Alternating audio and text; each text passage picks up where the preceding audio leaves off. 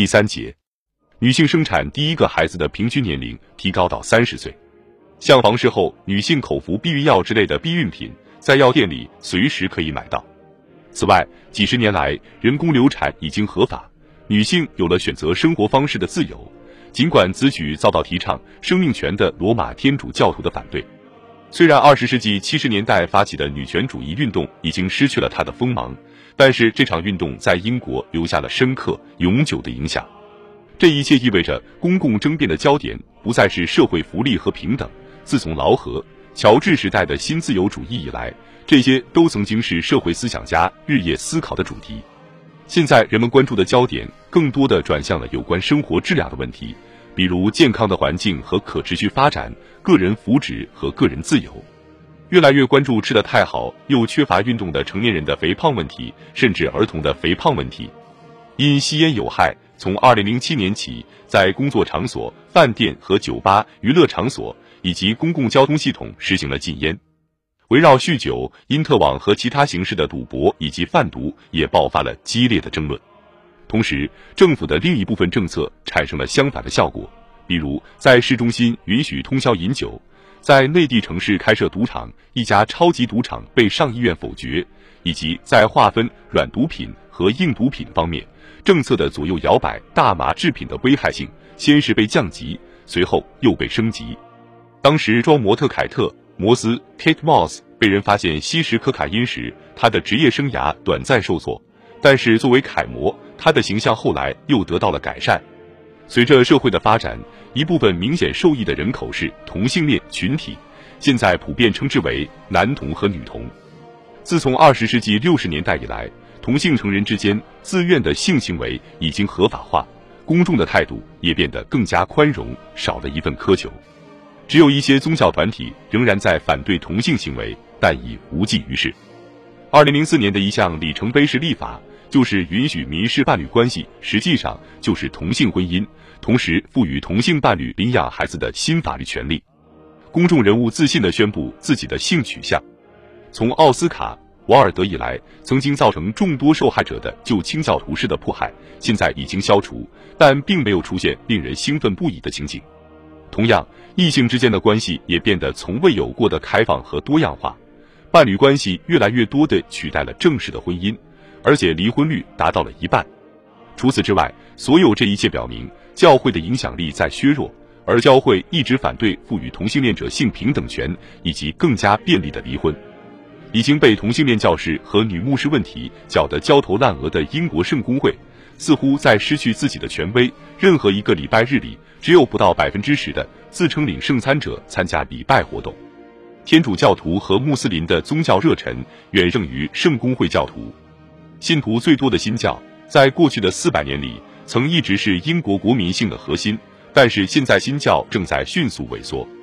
百分之七十以上的人或许会声称他们信上帝。教会学校及所穆斯林学校也在努力办学，并且顽固的世俗无神论者只是极少数。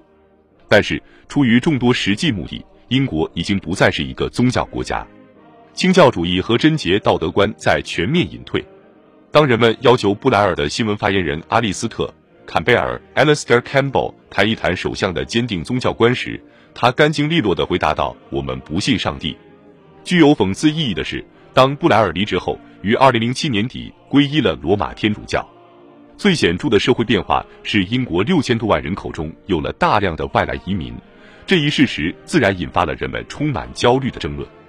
联合王国当然是一个由不同本土民族组成的多文化的统一国家，他们包括英格兰人、威尔士人、苏格兰人和爱尔兰人。继早期的萨克逊人的入侵之后，不列颠曾遭到丹麦人和诺曼人的入侵。在最近的几百年里，都铎王朝时期的弗兰德斯之不公，斯图亚特王朝末期的法国胡格诺派教徒，逼近东欧大屠杀的犹太人，以及二十世纪五十年代后来自黑人英联邦的移民，这些外来移民向英国引入了新的少数民族文化。到两千年，来自印度次大陆、非洲和加勒比地区的大批人口在英国安家落户，而且主要集中在大城市里。此外，还有来自中东、远东和巴尔干半岛的难民，以及合法或非法的移民。针对如洪水般涌入英国的移民，人们爆发了激烈的争论。有些政治家也在借题发挥。人们开始关注生活在诸如牛津郡坎普斯菲尔德 （Campsfield） 的拘留营里的难民的待遇问题，以及他们是否有权在英国定居。如果把寻求避难的人悉数遣返，他们所面临的危险尤其令人心碎。印度裔英国政治科学家帕雷克 （Parek） 勋爵主持了多元文化主义报告。他在两千年坚定主张，英国应该公开地、积极地承认自己是一个多文化、多信仰的社会，并应该为之感到庆幸。这种态度不仅体现在就业、福利和住房政策方面，还要贯穿到教育和英国的历史观上。应该把英国历史放在更加多元文化的背景下重新诠释。尽管多元文化主义得到了广泛的支持。但是，种族平等委员会 （Commission for Racial Equality） 更倾向于强调文化融合而非多元主义。即使大部分旧的种族紧张已经减弱，有人抱怨在政治上正确的多元文化主义会威胁传统的文化特征，如儿童玩具、摇篮曲和儿童故事、复活节的热盛糕以及互送圣诞卡片。冬天节是人们给圣诞节的替代性名称。重要大臣来自布莱克伯恩的议员杰克。斯特劳 （Jack Straw） 提议，穆斯林女性不得佩戴面纱，这引起极大争议。Carl Bottis 备受争议的话剧《耻辱》（Bestie） 在伯明翰 Rep 大剧院上演。这部以锡克教寺庙为背景的话剧，内容涉及性虐待和谋杀，引起了英国锡克教徒的强烈不满。他们的游行示威导致话剧停演。但是，来自亚洲的移民现在形成了一股强大的社会和文化力量。内阁大臣罗宾·库克 （Robin Cook） 曾说道：“印度咖喱鸡 （Chicken Tikka Masala） 跟约克郡的布丁一样，成了英国的特色菜。”二零零七年，差不多十分之一的英国人都来自国外，其中印度人有五十七万之多，其次是爱尔兰人四十一点七万和巴基斯坦人二十七点四万。当英格兰板球队在主场与印度队和西印度群岛各国的球队举行对抗赛时，观众对不同球队的支持同样各占一半，这就是为什么保守党政治家一度呼吁用一场板球对抗赛来作为界定国民身份的标准。尽管如此，英国的主流文化越来越不是纯粹的白人文化和盎格鲁撒克逊文化。英格兰和苏格兰的足球队里有大批天赋出众的黑人球员，还有许多来自欧洲和南美的球员，其中不少也是黑人。像阿森纳和切尔西这样的知名球队里。几乎没有一位本土球员，但是人们对本地球队的忠诚热度丝毫不减。重要的不是哪个国家，而是哪一个俱乐部。二零零四年后，种族和文化融合的问题变得更加复杂。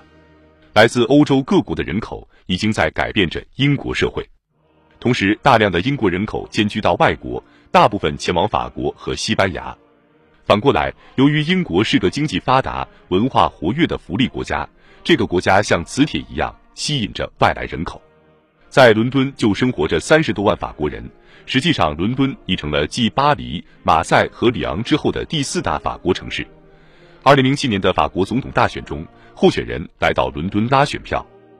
二零零四年，欧盟接纳了十个新成员，其中大部分是东欧国家。从此，英国社会出现了新的转折。二零零七年一月一日。保加利亚和罗马尼亚加入欧盟，使其成员达到二十七个。尤其是掌握技术能力的波兰人大批涌向英国。在二零零四至二零零七年的三年间，据估计有六十三万波兰人来到伦敦，紧随其后的是斯洛伐克人、匈牙利人和立陶宛人。伦敦几个郊区的文化成分极其复杂。